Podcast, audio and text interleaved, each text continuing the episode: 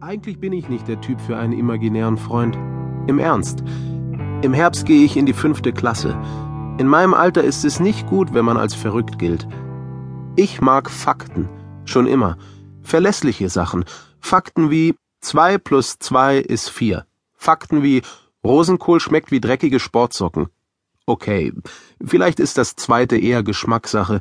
Und um ehrlich zu sein, ich habe noch nie eine dreckige Turnsocke gegessen und könnte folglich falsch liegen.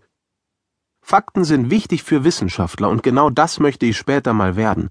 Am liebsten mag ich Fakten über die Natur, besonders solche, bei denen die Leute sagen, unmöglich.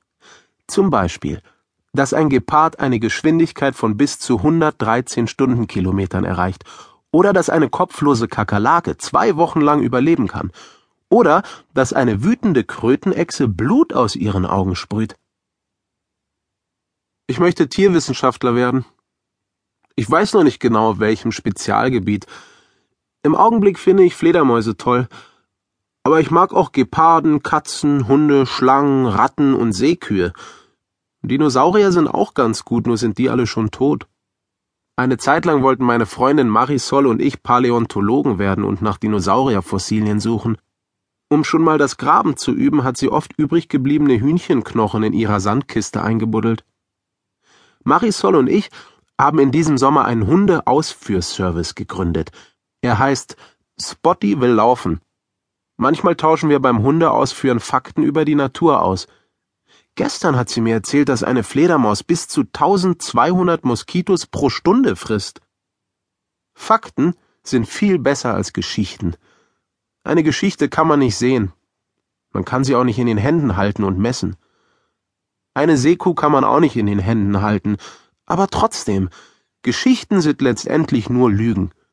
Und ich lass mich nicht gern anlügen. Ich bin nie ein großer Freund von Fantasiespielen gewesen. Als ich klein war, hab ich mich nicht als Batman verkleidet oder mit Stofftieren geredet oder mich vor Monstern unter dem Bett gefürchtet. Meine Eltern sagen, in der Vorschule hätte ich allen erzählt, ich wäre der Bürgermeister der Erde, allerdings nur ein paar Tage lang. Klar, ich hatte meine Cranshaw-Phase, aber viele Kinder haben einen imaginären Freund. Einmal war ich mit meinen Eltern im Einkaufszentrum. Wir wollten den Osterhasen angucken.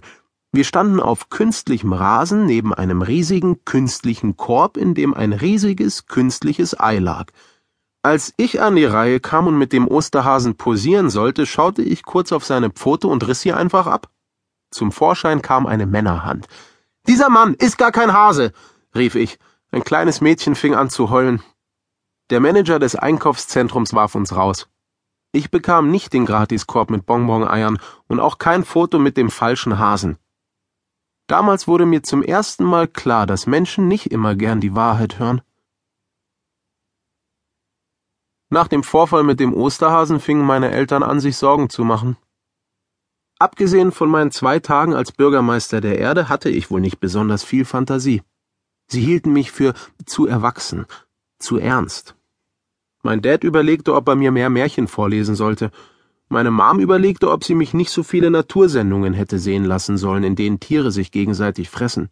Sie fragten meine Oma um Rat. Sie wollten wissen, ob ich für mein Alter zu erwachsen war. Meine Oma beruhigte sie und meinte, sie sollten sich keine Sorgen machen. Egal wie erwachsen ich wirkte, sagte sie, es würde sich bestimmt verlieren, wenn ich ein Teenager wurde. Ein paar Stunden nach meiner Cranshaw-Sichtung am Strand erschien er wieder. Diesmal ohne Surfbrett, ohne Schirm und auch ohne Körper. Trotzdem, ich wusste, er war da.